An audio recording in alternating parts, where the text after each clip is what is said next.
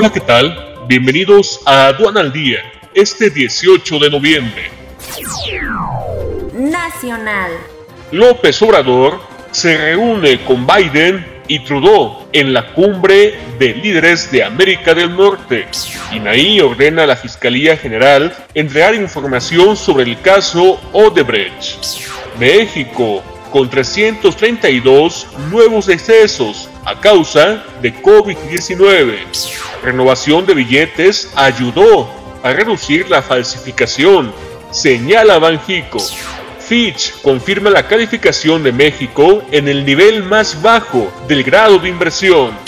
CNDH pide apoyos para migrantes en caravana hacia la Ciudad de México y no rechaza las peticiones de refugio.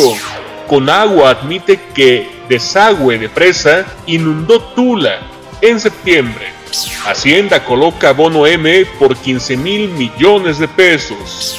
Quédate en casa y actualízate con el foro virtual IMEX 2021, análisis punto a punto, este 1 y 2 de diciembre, totalmente en línea. Conoce el temario completo e inscríbete ya en sencomex.com.